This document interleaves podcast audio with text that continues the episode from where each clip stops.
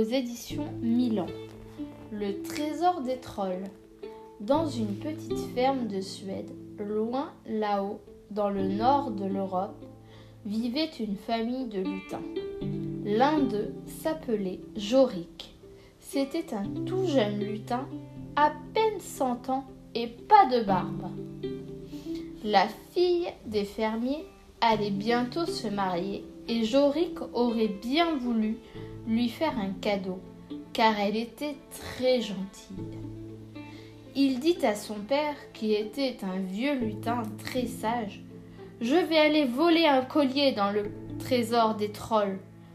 J'en ferai cadeau à Margaret pour son mariage. Pas question, dit son père. Les trolls gardent leur trésor jour et nuit, et s'ils t'attrapent, ils te mangeront. Je t'interdis bien d'aller dans la montagne, même la nuit de Noël. Pourquoi la nuit de Noël? demande Jorik d'un air très innocent. Cette nuit-là, dit son père, les trolls comptent leurs richesses et ils sont si occupés qu'ils ne s'aperçoivent de rien. Celui qui a le courage d'entrer dans leur caverne peut se servir tranquillement. Mais je ne veux plus que tu penses à ce trésor des trolls. Pourtant, Jorik ne pouvait s'empêcher d'y penser. La nuit de Noël arriva enfin, et les lutins veillèrent très tard. Puis tout le monde alla se coucher. Tout le monde sauf Jorik. Il sortit sans bruit et partit dans la nuit froide et noire sans se soucier de la neige et du vent.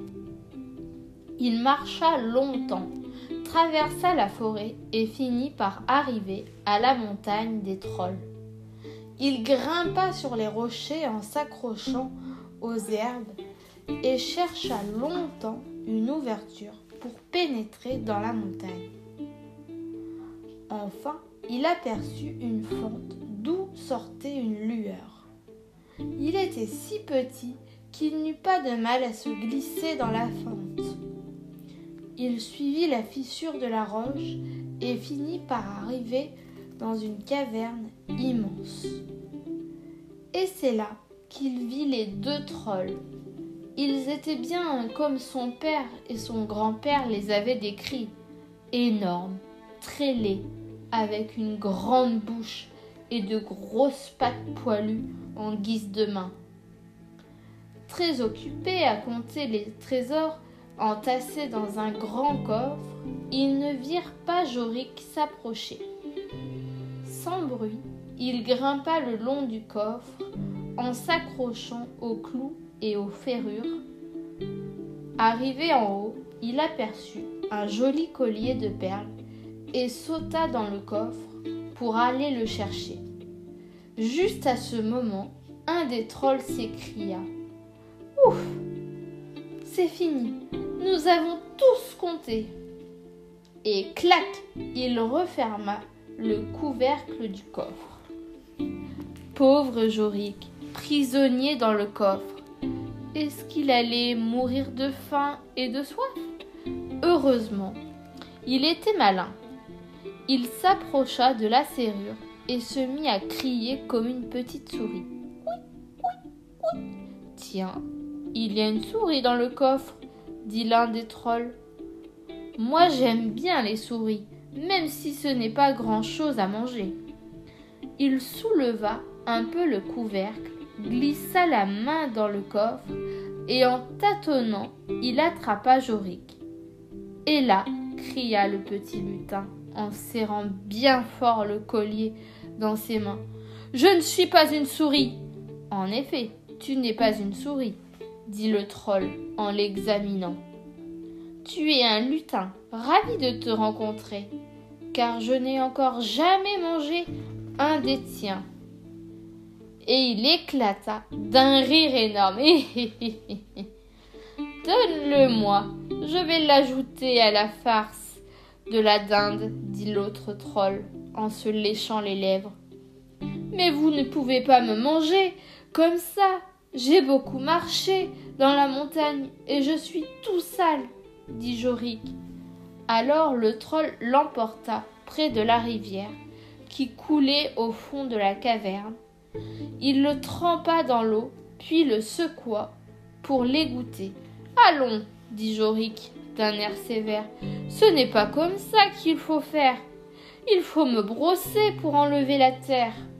Pfff, dit le troll en haussant les épaules. Mais il posa Jorik et alla chercher une brosse.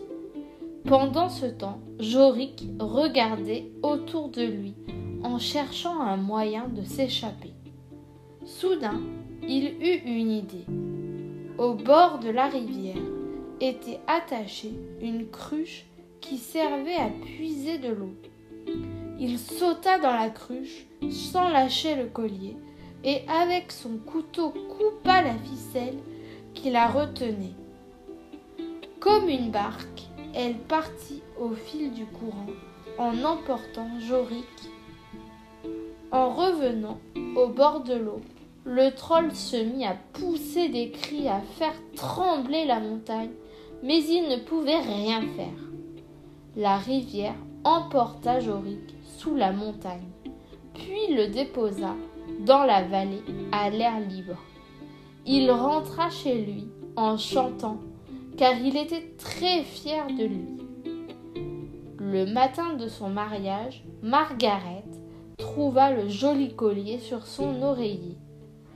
Elle comprit d'où venait ce cadeau, et à la fin du repas, elle n'oublia pas de laisser sur la table un morceau de gâteau pour les lutins.